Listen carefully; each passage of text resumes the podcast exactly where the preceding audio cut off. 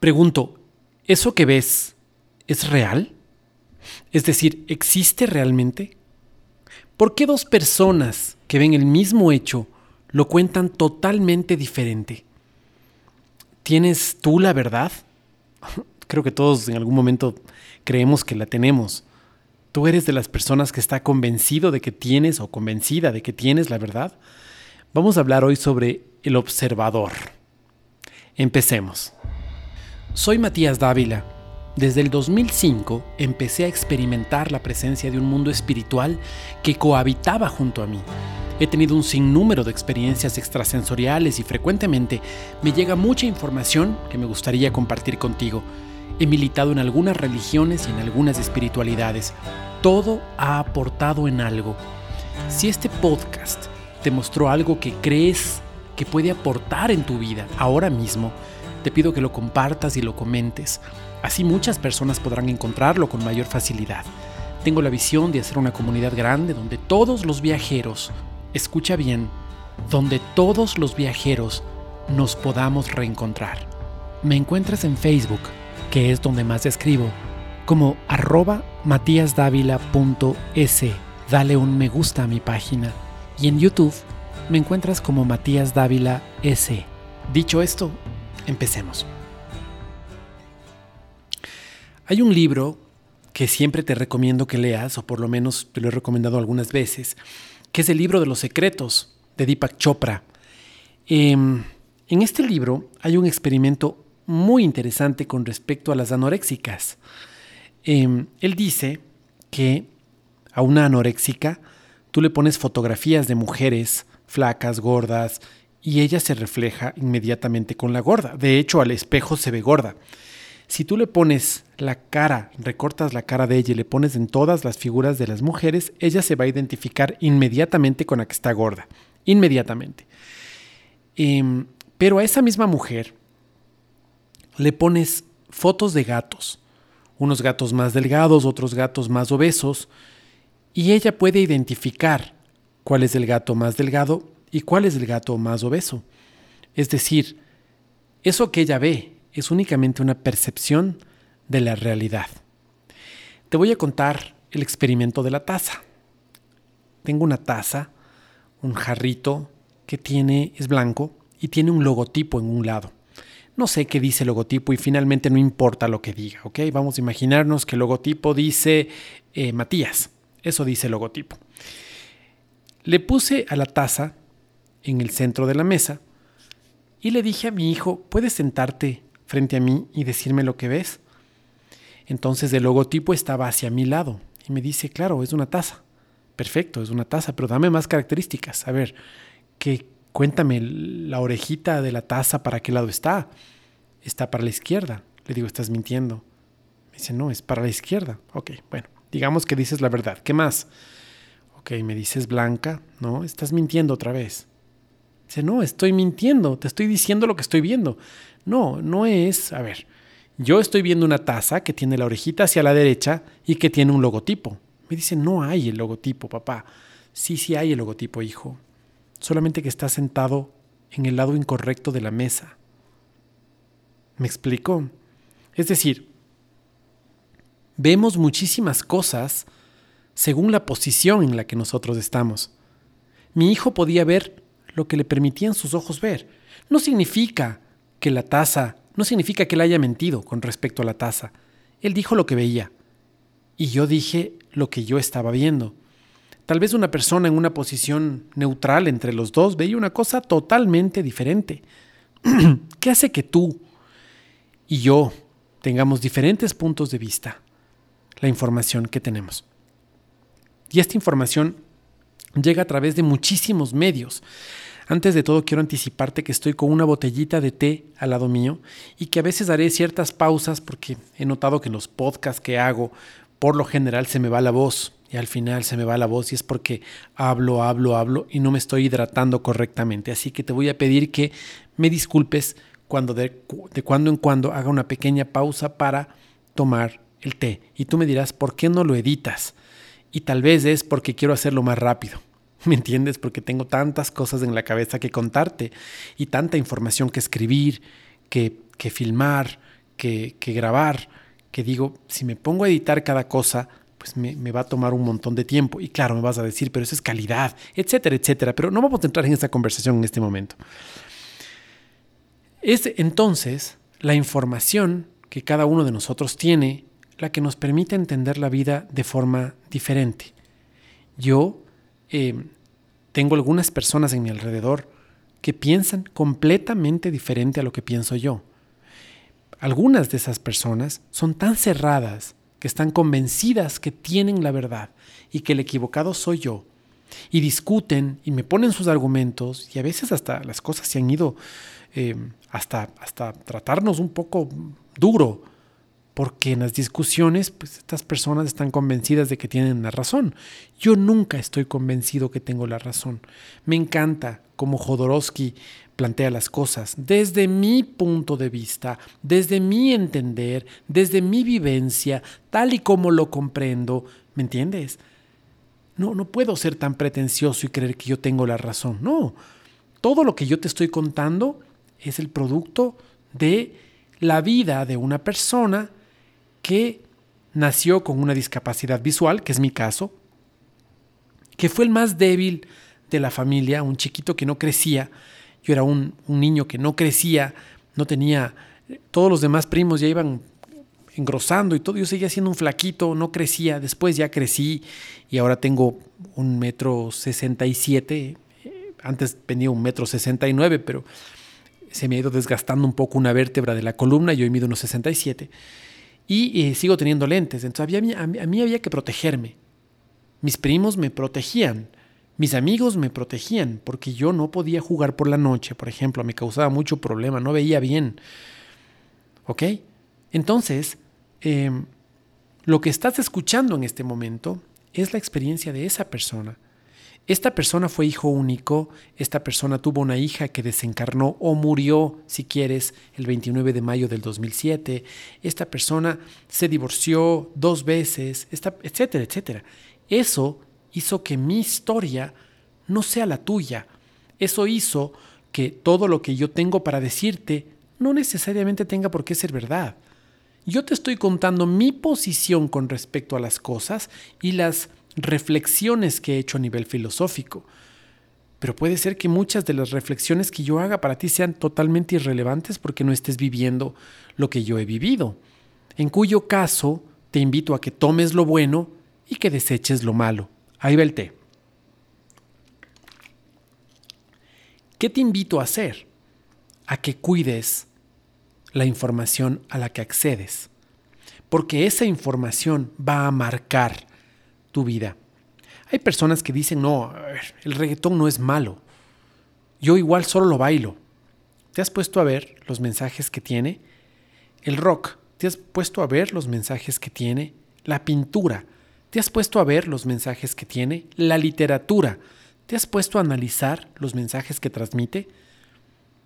Yo soy un poco obstinado con eso, es decir, suelo ser un poco cuidadoso con las cosas que estoy em, recibiendo como información. ¿Por qué? Justamente porque no quiero que estas cosas alteren mi forma de ver la vida.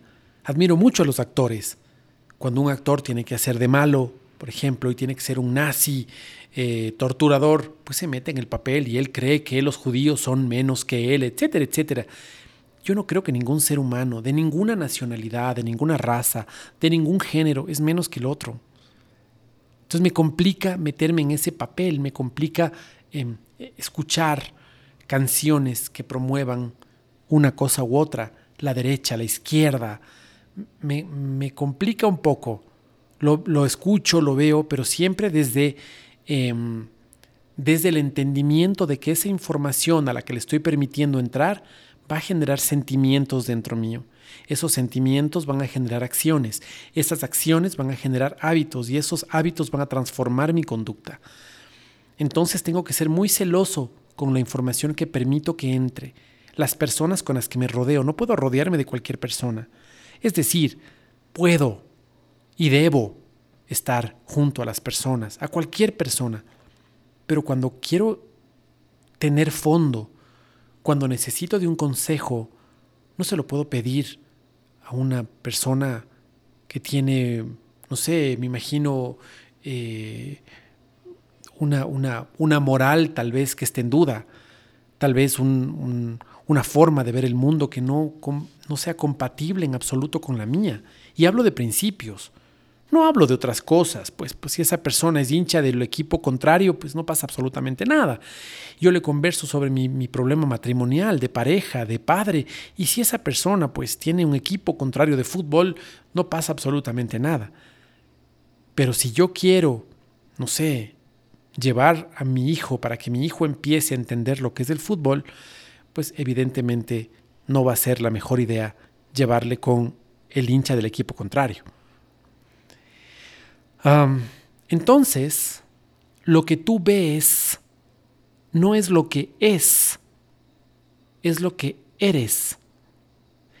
Te repito, lo que tú ves en este momento alrededor tuyo, lo que ves, me, refiero incluso a los, al, oído, a la percepción, como este compendio de información que llega a ti, no es lo que es, necesariamente, sino responde a lo que tú eres. Voy a tomar otro sorbo de té. Estoy grabando este podcast el 7 de marzo del 2022. El fin de semana que pasó hubo un partido de fútbol en México donde jugaron dos equipos, el Querétaro y el Atlas. Em, en este partido de fútbol pasó por las noticias que hubo una guerra campal entre los hinchas del Querétaro contra los hinchas del Atlas y viceversa. Hasta donde yo sé, vi poco las noticias, no me gustan los deportes, no soy hincha del fútbol y solo supe este, este hecho por encima, digamos, supe que había 26 personas seriamente lesionadas. Muy probablemente alguien de esos 26 fallezca en las próximas horas por la, por la fuerza de los golpes. Hasta este momento, de lo que vi, repito, vi muy someramente la información, había 26 personas heridas y no había muertos, pero ya se habla, hoy por la mañana ya había twitters, eh, tweets que decían que eh, había muertos, que sí, sí había muertos. Yo no lo puedo corroborar, no lo sé. Pero traigo este ejemplo para preguntarte, ¿cómo vio esta guerra campal el hincha del Querétaro? ¿Qué es lo que vio? Por un momento ponte, no, no le digamos al Querétaro, hablemos del equipo A y el equipo B. ¿Cómo vio la cosa el equipo A? ¿Quién empezó? Seguramente para el hincha del equipo A, quien empezó fue el equipo B. Y ahora cuéntame, ¿cómo vio el hincha del equipo B? Tal vez el equipo B se reconoce como haber empezado algo muy pequeñito, pero no merecedor de la respuesta que tuvo por parte del equipo A. ¿Cómo miran ambos? En este momento se está librando una guerra en Ucrania. ¿Cómo ven ellos esto? Porque era un poco lo que la gente pensaba. La gente decía, a ver, cuando necesitamos más paz, ¿sí? luego de haber salido de una pandemia que muchos de nosotros dijimos que sí, que el ser humano salía mejor, etcétera, etcétera, estamos en una guerra en Ucrania. Sí, no me voy a meter en el tema de la guerra, a ver quién es el malo y el bueno, porque además no creo en malos y buenos, y menos aún hablando de guerra. No creo en buenos cuando se habla de guerra. Em, pero hay una guerra en este momento en Ucrania. ¿Qué pensarán los dos hinchas? Pregunto, em, ¿tendrá algún tipo de incidencia en la actitud de los hinchas el hecho de que estemos en guerra? ¿Será que, mira, las potencias que están en este momento en la guerra o que están yendo a intervenir o han intervenido son potencias nucleares.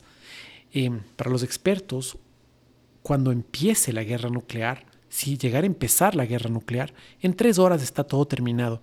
Y me refiero a todo al 80% de las especies vivas sobre la Tierra. ¿Será que a estas personas, me refiero a los hinchas del equipo A y a los hinchas del equipo B, ¿esto les genera alguna reacción? ¿Vale la pena si analizamos eh, esta guerra campal que hubo en el estadio? ¿Crees que si hubiéramos podido tener una información previa con respecto a lo que está pasando en la guerra, hubiera pasado? si hubiéramos podido hacer que estas personas vivan lo que es la crueldad de la guerra, ¿hubieran sido tan violentos? Tal vez sí, tal vez no. ¿Qué es lo que tú ves? ¿Qué es lo que tú ves en este conflicto? Tanto en el conflicto este que se está dando con relación a los equipos que te estoy contando, como a la guerra. ¿Qué es lo que ves? ¿Quieres que te cuente una cosa? Lo que ves es lo que tú eres. Eso es lo que ves. Voy a tomar un poco de té. Vamos a narrar ahora otro evento. El evento este es un hombre que le manda mano, sí, le toca los glúteos a una chica en el transporte público. Ok, ese es el hecho. Si tú eres hombre, ¿qué piensas? ¿Eres hombre? Si me estás escuchando y eres hombre, ¿qué piensas? Inmediatamente, ¿qué piensas? ¿Qué imagen se te viene a la cabeza? Ahora, te invito a que hagas eh, ese mismo análisis como un padre. Es a tu hija a la que tocaron. ¿Qué sientes y qué piensas ahora? Ahora te doy otro elemento. Eres hermano y estaba cerca. ¿Qué piensas? Ok, si eres mujer, ¿cambia la percepción? Y si lo analizamos desde la madre, ¿Qué piensas? Seguramente tú como mujer ya has visto o ya has sentido o ya te lo han hecho. Tal vez puedes generar un nivel mucho más alto de empatía. Tal vez. ¿Qué piensas? Como mamá, ¿qué piensas? Como amiga, ¿qué crees? No se diga si eres feminista. Si eres feminista, ¿qué piensas? Las, las posiciones de todos estos actores son diferentes y el hecho es el mismo. ¿Por qué piensan tan diferente? Por la información. Por la información. Todo va a depender de la información que tengamos. La misma mujer que hoy es vegetariana y que lucha por los derechos de los animales, si hubiera nacido en una sociedad donde era lo único que podía comer, seguramente no sería vegetariana. Una mujer feminista que defiende los derechos de las mujeres y la igualdad de los géneros, si hubiera nacido tal vez en otra época, no hubiera sido feminista. Es la información que en este momento tienes la que te hace que seas de una manera o de otra manera. Esa información, además, se convierte en una plataforma. Tú has visto cuando pintan las casas, las están pintando por la parte de afuera y ponen estos andamios, ¿sí? Una verdad una cosa que tú consideras verdad es el primer piso del andamio. ¿Has escuchado sobre el sesgo de confirmación? En redes sociales lo llamamos algoritmos. Es muy probable que si tú buscas autos eh, descapotables una vez, frecuentemente te salgan eh, avisos publicitarios de autos descapotables, videos de autos descapotables, y tú solo hiciste la búsqueda una vez. Pero la plataforma, a través de esos algoritmos, cree que a ti te puede interesar el tema. Si ya lo buscaste una vez, seguramente te va a seguir importando. ¿Me entiendes? Em, eso pasa en las redes sociales, pero en la vida hay un sesgo de confirmación. Nosotros tenemos un sesgo de confirmación. ¿De qué se trata este sesgo? Este sesgo es una alteración de la, de la, percepción que tenemos sobre la verdad. Nosotros pensamos, si a uno de nosotros, por ejemplo, le asaltan en la calle, esta persona va a su casa y cuenta, le cuenta a su mamá y dice, me asaltaron en la calle. A la mamá le duele mucho que a su hijo le hayan asaltado en la calle y está mucho más susceptible a escuchar casos de asaltos. En ese mes a una vecina, oyó en la tienda, a una vecina le habían asaltado, una vecina que, por la que ella nunca se había preocupado, y oyó que un primo de una, de una conocida de ella le asaltaron en otra provincia, en otra ciudad. ¿Qué conclusión saca ella? Están asaltando ahora a todos. Estamos en una época terrible porque le asaltaron a mi hijo, le asaltaron a esta chica, le asaltaron al primo, nos están asaltando a todos. Y yo pregunto, ¿es cierto? No, no necesariamente. Antes de que le asalten al hijo, ya se hablaba de asaltos. Pero ella no se había dado por enterada. ¿Por qué? Porque no era un tema que le, le importaba. Eso se llama un sesgo de confirmación. Entonces, si nosotros ponemos una plataforma y en esa plataforma ponemos una verdad, todo lo que vamos construyendo encima tiene que ver con la primera verdad. Todo. Nosotros creemos que, no sé, todas las mujeres son cortadas por la misma tijera, pues bien, seguramente la siguiente mujer que tengas en tu vida te hará algo muy parecido a lo que te hizo la primera, asumiendo que hay víctimas y victimarios, que es otra cosa en la que no creo, sino creo en responsabilidades, pero asumiendo que hubiera, entonces em, seguramente la siguiente mujer te hará pasar una experiencia parecida. Todos los hombres son iguales. Es muy probable que esta, esta, esta verdad vaya generando encima de esta verdad muchas más experiencias parecidas. Por ejemplo, no es un secreto que a todos los hombres, o a la gran mayoría de hombres, ni siquiera sé si a la gran mayoría, que a un gran porcentaje de hombres le gusta el fútbol. No es un secreto. Pues bien, esta mujer dice que como uno de ellos no le atendía a ella la conversación porque ella estaba hablándole mientras él veía el fútbol, todos los hombres son unos desinteresados. Y hace una construcción de verdad equivocada sobre algo que ella creyó que era una verdad.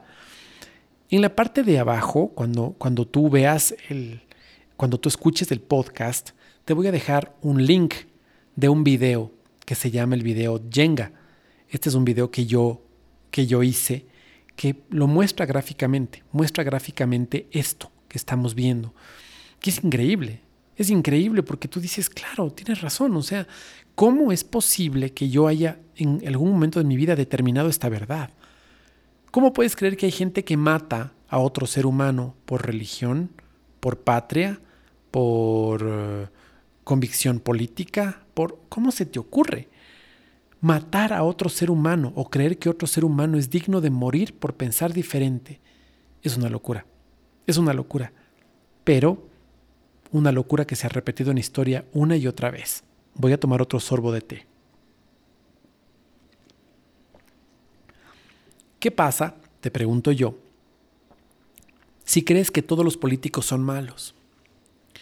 seguramente nada de lo que haga un político, pues eh, te va a parecer, te va a parecer honesto, decente, importante, necesario, nada, porque todos son malos, todos nos mienten. Si el político hace una escuela, seguramente tú dirás, con esa plata pudieron haberse hecho dos.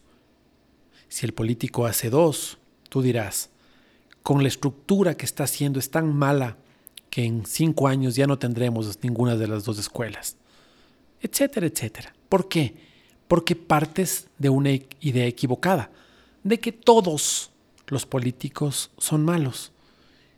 Y claro, simplemente el sesgo de confirmación va girando y se va acomodando a esta, a esta realidad que estás planteando. Así es como funciona no hay ninguna obra política que tú consideres buena. Nada es bueno.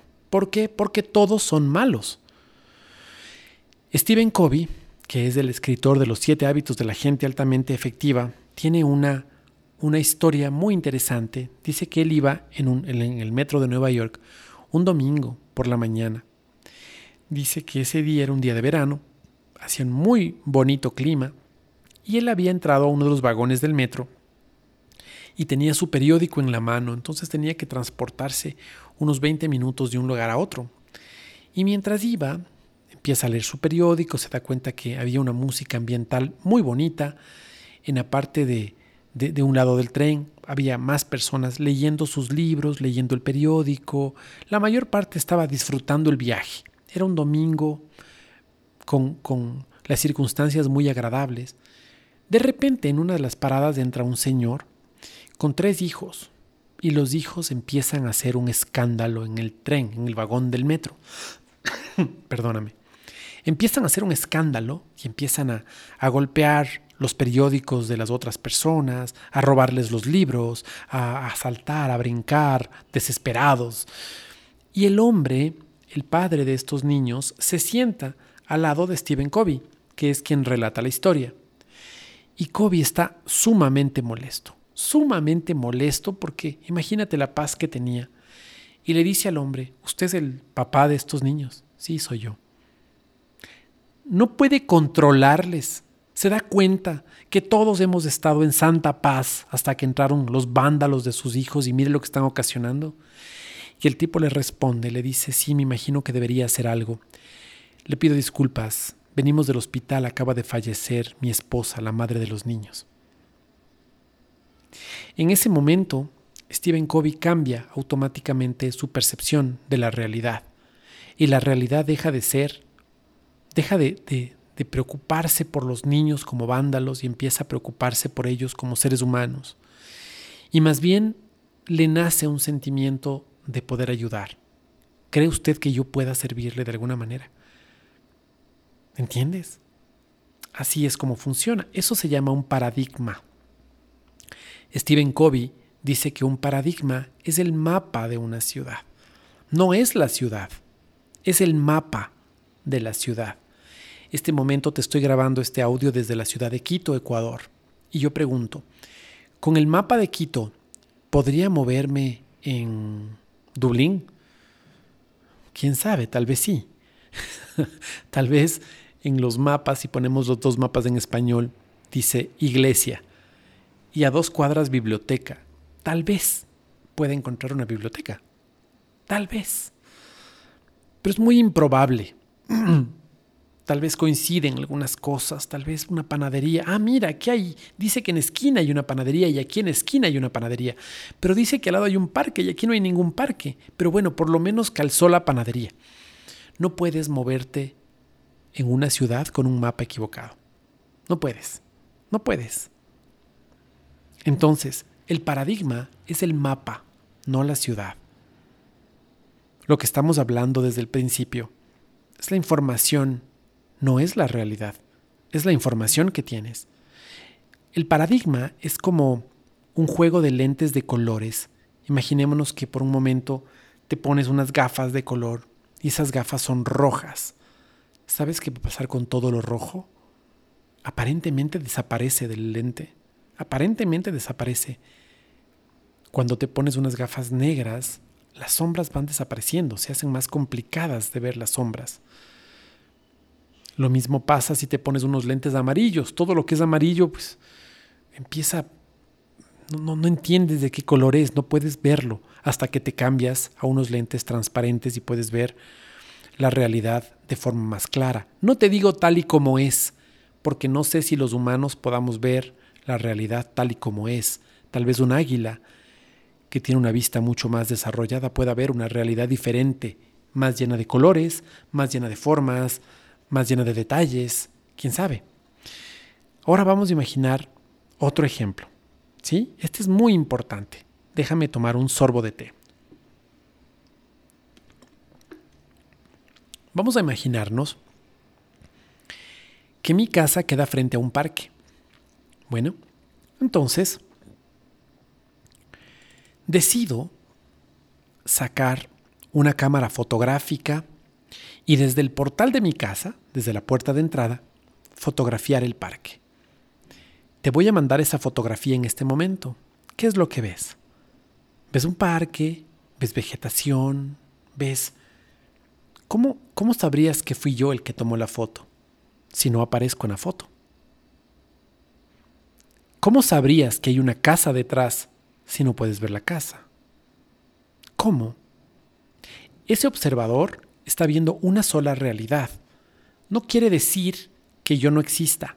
El observador es la cámara de fotos. No quiere decir que yo no exista, yo estoy detrás de la cámara de fotos. Ahí estoy. ¿Y cómo saber si realmente estoy? Bueno, te voy a contar una noticia. Mi hermano estaba en el segundo piso de la casa y cuando vio que yo salía a tomar una foto al parque, decide hacer una foto, tomarme una foto a mí, en donde salgo yo, mi cámara de fotos, la puerta de la casa y el parque. Él es el nuevo observador. Él puede ver las cosas de una manera más clara ¿Ahora sí crees que fui yo el que tomó la primera foto? ¿Ya me crees? Ok, ¿y cómo sabes que mi hermano tomó la segunda? No aparece en la foto. De hecho, ni siquiera sabemos si es una casa o no. Tal vez solo es la entrada de la casa. No se ven las paredes, no se ven las ventanas. No se ven. Pero mi padre estaba en la esquina viendo lo que pasaba y decide hacer una foto desde la esquina en la que se ve a la izquierda el parque y a la derecha nuestra casa. En la puerta de entrada estoy yo con una cámara de fotos tomando una foto hacia el parque y en el segundo piso está mi hermano tomándome una foto a mí. Este observador que puede tener que puede puede tener la profundidad que tú quieras, es decir, luego podría estar mi tía al otro lado de la cuadra tomando una foto en la que el parque ya aparezca al lado derecho y no al izquierdo, donde esté mi padre, donde esté yo tomando la foto, donde esté mi hermano, la casa y no, estaría mi tía, etcétera, etcétera. Y podemos complicarle muchísimo más al ejercicio.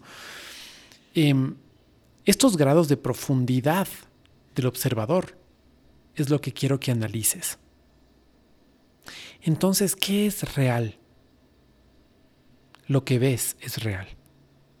¿Sí? Lo que ves porque viene de lo que tú eres. Entonces, cambia tu interior y va a cambiar tu exterior. Si decido enterarme, empezar a estudiar, empezar a averiguar acerca de la situación del hambre en el mundo, inmediatamente esa investigación me va, a llamar me va a llevar a cambiar mi percepción con respecto a los niños de mi barrio. Los voy a ver con ojos diferentes. Y voy a pensar, en algunos casos, si vivo en un barrio muy acomodado, voy a decir, ellos tienen tanto, cuando hay otros que no tienen nada. Si son niños pobres, voy a decir, wow, ahora puedo entender lo que ellos están viviendo. Están en el parque sonriendo, pero con sus estómagos vacíos. Si soy de clase media voy a tener otra lectura, etcétera, etcétera. La información que tuve cambia mi entorno. Por eso, cuando vamos al cine, estamos viendo una película de superhéroes en el cine, una película de, de, policías, de detectives, salimos y nosotros creemos que estamos en ese papel. Y empezamos a ver todo como una película. Si vemos una película de detectives, salimos y el señor del taxi tiene una mirada sospechosa y empezamos a atar cabos y empezar a deducir quién es el señor del taxi. ¿Es un asesino serial o es realmente el conductor de taxi que dice que es? Si me vinculo a una ONG ambientalista, va a cambiar inmediatamente mi forma de alimentarme. Antes me alimentaba con, con animales, por ejemplo, o, compraba muchos plásticos para mi comida, pero desde que estoy vinculado a ellos y ya tengo la información acerca de cómo el plástico está dañando el medio ambiente, soy mucho más cuidadoso y trato de no consumir plásticos, porque digo, yo tengo una cuota de responsabilidad.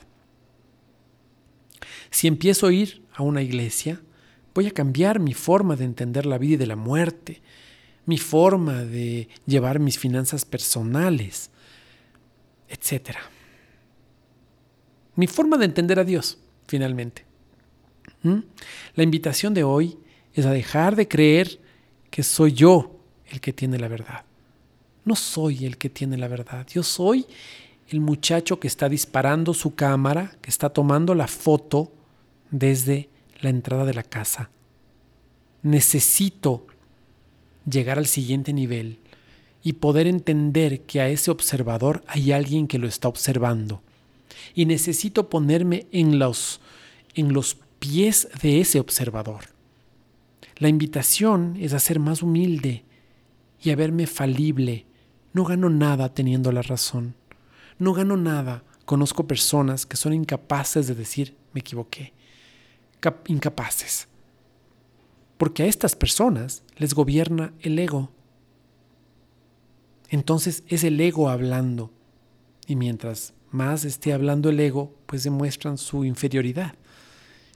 Y no puedes discutir con una persona que sea inferior, que tenga sentimientos de inferioridad o, conductas inferiores. No puedes, porque siempre habrás perdido la batalla. ¿Mm? Mi padre decía, imagina una calle muy angosta y en la mitad de la calle hay un burro. ¿Qué haces? ¿Qué haces? No puedes ponerte a negociar. No puedes. Entonces muchas de las personas que en este momento están escuchando dicen, mira, ¿cómo, ¿cómo puedes ser tan grosero y creerte superior a las demás personas? No, no me creo superior, pero frente a una persona que cree que tiene la verdad, no hay discusión posible. No hay. Porque mientras tú estás argumentando, la otra persona está evangelizando. Así de simple. La invitación es de descubrir lo que ve el segundo observador, el que me está observando a mí. Esa es la invitación. Y luego, una vez que lo identifique perfectamente, la invitación será ver la realidad desde los ojos del tercer observador. Esta es mi posición con respecto al aborto. Bueno, esto es lo que yo veo con respecto al aborto. ¿Qué pasa si, me, entiendo los argumentos de la, de la contraparte? Puedo tener un juicio mucho más amplio. ¿Y qué pasa si además veo, escucho los argumentos de alguien que no está a favor ni de la contraparte ni de mí. Escuchemos sus argumentos. ¡Wow! Tal vez de una víctima. ¡Wow! Y puedo entender la vida desde varios puntos de vista y no solo desde uno, que es desde el que trataba de entenderla al principio. ¿Cómo se logra todo esto? Yo creo que la forma para lograr esto es con total quietud. Hay que tener mucha quietud mucha quietud para callar la voz del ego, el que dice tengo razón, el que es comparativo, el que ve las cosas en dualidad, siempre buenos y malos. Hay que callarle al ego. No hay, no hay necesidad de llegar al punto A o al punto B, que es una cosa sumamente interesante, no es una carrera.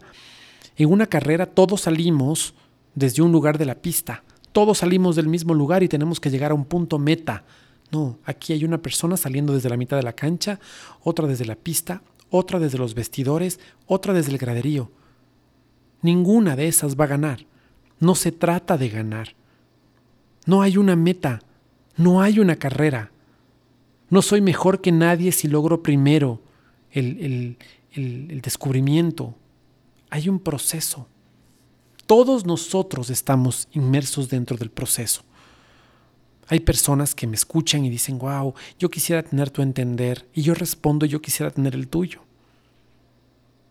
Porque me permitiría ver la vida desde otro punto de vista.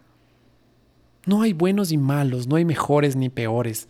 Eso vamos a dejarle a Dios. Dios será el que diga, wow, Matías, dentro de los cien mil eh, escalones que hay para la perfección, mira, tú estás en el punto, en el, en el puesto 36 hablándole al muchacho que te está escuchando o a la chica que te está escuchando este momento, este podcast. Ellos están en el 34, Matías, tú eres mucho más elevado. Dejémosle eso a Dios. No vaya a ser que yo me lo crea. No vaya a ser que realmente yo crea que no estoy en el 36, sino estoy, yo debo estar ya por los 6.000 por lo menos, ¿no? De los 100.000 que hay, yo estoy en el 6.000 por no decir en el 50.000. Y claro, las personas que me oyen son tan inferiores que tienen que aprender de mí. Todos tenemos que aprender de todos. Hay una cosa muy interesante, hay un concepto muy interesante que maneja Stephen Covey. Él no maneja la independencia ni la, ni la dependencia, sino la interdependencia. Todos conectados con todos. Todos. Todos. ¿Mm? Fui criado yo en un colegio de élite. Y esto tengo que contártelo porque es una cosa muy interesante, pero necesito tomar un sorbo de mi té. Fui criado en un colegio de élite, económica. Y en una ocasión, jugando con un gran amigo mío, es mi amigo hasta ahora, nos perdimos en el páramo.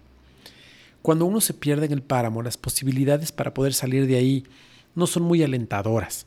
Habrá personas que hayan vivido después de estar en el páramo, porque el páramo se pone muy frío, es decir, tú sales a unos 12 grados centígrados de la montaña no, pongámosle un poquito menos, 10 grados centígrados de la montaña, y cuando llegas, la temperatura tal vez es la misma, o tal vez baja un grado, ¿no? Tal vez baja unos 9 grados centígrados. y estás con ropa para 9 grados centígrados. Pero una vez que baja la, la, nubosidad, la neblina, la temperatura puede bajar tranquilamente a menos 4, menos 5, tranquilamente. Empieza a llover, entonces las posibilidades que tienes de sobrevivir y más aún siendo niño no son muy alentadoras. En ese momento eh, hubo un, indígena que nos encontró, nos encontró y nos sacó de ahí. Em, mi posición con respecto a los indígenas desde ahí cambió totalmente. Eso pasó cuando tenía ocho años, tal vez. Ocho años, nueve años.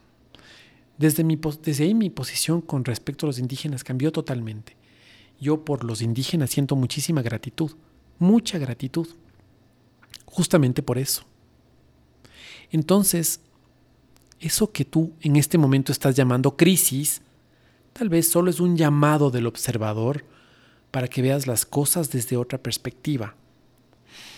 Em, cuando yo te hablo de crisis, te estoy hablando de la situación que, que estás viviendo en este momento. De hecho, estás escuchando este podcast tal vez porque estás en búsqueda de algo. Y ese vacío que llamas crisis, tal vez es un golpe de puerta, voy a hacerle golpe de puerta, por parte del observador, para que veas las cosas desde otra perspectiva. Finalizo diciéndote que lastimosamente tú no eres el centro del universo, que las cosas no se mueven ni para ti ni por ti, que tú eres parte del engranaje, que eres parte de un todo. Así que siéntete feliz con lo que ahora tienes. Vamos, siéntete completamente lleno o llena con lo que ahora tienes, porque lo que ahora tienes te va a permitir dar el siguiente paso. Estas falencias que tienes es que, Matías, tendrías que verme, yo no puedo caminar. Bueno, desde tu silla de ruedas tienes una percepción completamente diferente a la vida. Entonces me refiero, por ejemplo, a una pérdida. Matías, tú hablas con tanta ligereza, yo en este momento he perdido a mi esposa, he perdido a mi madre, he perdido a mi hijo, he perdido a mi hermano. Tal vez un divorcio, tal vez una estafa. Eso que llamas crisis no es sino el observador tocando la puerta. Está tocando la puerta para poder enseñarte cosas. Te quiere enseñar ese maestro que tienes dentro de ti y, como decía Cabral, ese maestro que no tiene años, sino siglos y que vive dentro de ti, está queriendo que abras los ojos frente a otras realidades. Pero tú, desde este infantilismo, dices, sí, pero que me lo diga en otras circunstancias, no aguanto el dolor, que pase rápido, no es justa la vida conmigo y bla, bla, bla, y haces tanto ruido, cacareas tanto que no le permites a la vida darte la lección. Así que permítelo, permíteselo. Vamos a agradecer por lo que en este momento tienes. Matías, es que a mí me amputaron un pie. Tú no vives de esa realidad, Matías. Tú tienes los dos pies. Sí, pero tengo un problema de columna que ha aparecido con los años. Entonces, este problema ha bajado mi altura dos centímetros y me molesta un poco la columna. Y tal vez sea, sea lo que me moleste cuando yo sea ya una persona de edad. ¿Quién sabe? sí, no tengo, no, no, no, no, mi esposa no falleció en el accidente aquel. Tienes razón, me divorcié solamente. Sí, tú, tú no lo vas a poder ver nunca más. Yo, yo tengo que verla porque tenemos hijos en común, entonces nos tenemos que ver eventualmente de cuando en cuando. Pero tu situación no es más terrible que la mía. No, cuando le quitas las víctimas y los victimarios y cuando quitas este entendimiento chiquito y empiezas lo que, lo que llamo el pensamiento de hormiga, que te invito a que, a que escuches en otro podcast, el famoso pensamiento de hormiga. Cuando tú sales de eso, puedes entender que no hay víctimas y en que no hay victimarios, hay procesos, procesos de evolución y que la evolución es permanente y ascendente, permanente y ascendente, y hacia allá vamos. Entonces, son las crisis las que nos permiten ir subiendo los escalones. Yo antes de despedirme quisiera invitarte a que me, me sigas en redes sociales. Sígueme en Facebook. En Facebook, dale un me gusta a mi página. Me encuentras como, eh, bueno, www.facebook.com slash matíasdávila.s de Ecuador. S. Eh, Matías no tiene una H intermedia, ni mucho menos. Matías Dávila. Eh, Asimismo me encuentras en Instagram, asimismo me encuentras en TikTok. Realmente TikTok e Instagram no los ocupo mucho. Em, creo que tengo que hacer el ejercicio y, dedicarme más a estas redes sociales. Eh, Facebook es lo que más utilizo, pero todas las cosas que voy haciendo en video, en cambio, las voy subiendo en YouTube. Y en YouTube, si bien te voy a dejar un, URL también abajo em, en la descripción, em, me encuentras como Matías Dávila S. Ahí no hay punto sino Matías Dávila S. Así es como me encuentras en YouTube. Te agradezco muchísimo por haberme escuchado y espero que luego de, luego de vivir estas, esta, este, este cuento, esta explicación, que no es una explicación que la da el Matías, es una explicación que te dan a través del Matías. El Matías no es el genio, hay un espíritu superior que está utilizando al Matías para dar esta información. Y este mismo espíritu está utilizando a los niños que tienes alrededor, está utilizando a la persona con la que tienes conflicto, a esa persona que, con la que estás teniendo problemas, está utilizándola también para que tengas esta información. Aquí no hay genios, aquí hay mensajeros. Em, el fin de todo esto y el fin de todo este proyecto es poder encontrar a los viajeros entonces, eh, por favor, comparte este audio con, con personas que creas que puedan necesitarlo, que necesiten entender la vida desde otras realidades y principalmente son personas que están sufriendo, que están buscando, son buscadores. Son personas que no tienen verdades rígidas, sino verdades variables según las cosas que van aprendiendo. Eso es bueno, no es malo, es bueno. No, no puedes criticar. La persona que critica y dice, ay, pero un día piensas esto, otro día piensas aquello, es una persona que no está evolucionando a la velocidad que evolucionas tú. Tú estás cambiando de punto de vista todo el tiempo porque estás recibiendo información todo el tiempo. Eso es bueno. Eso es bueno. No te canso más. Te mando un fuerte abrazo. Recuerda encontrar los videos que, el video que te dije que te iba a, postear, a, a, compartir, el del Jenga, va a estar aquí. También va a estar la dirección de Facebook, también va a estar el URL de YouTube para que puedas eh, seguirme en otras redes sociales también. No en todas comparto el mismo contenido, vas a encontrar más contenidos, así que creo que vale la pena. Te mando un fuerte abrazo y te doy las gracias por haberte dado el tiempo para escucharme. Chao, chao.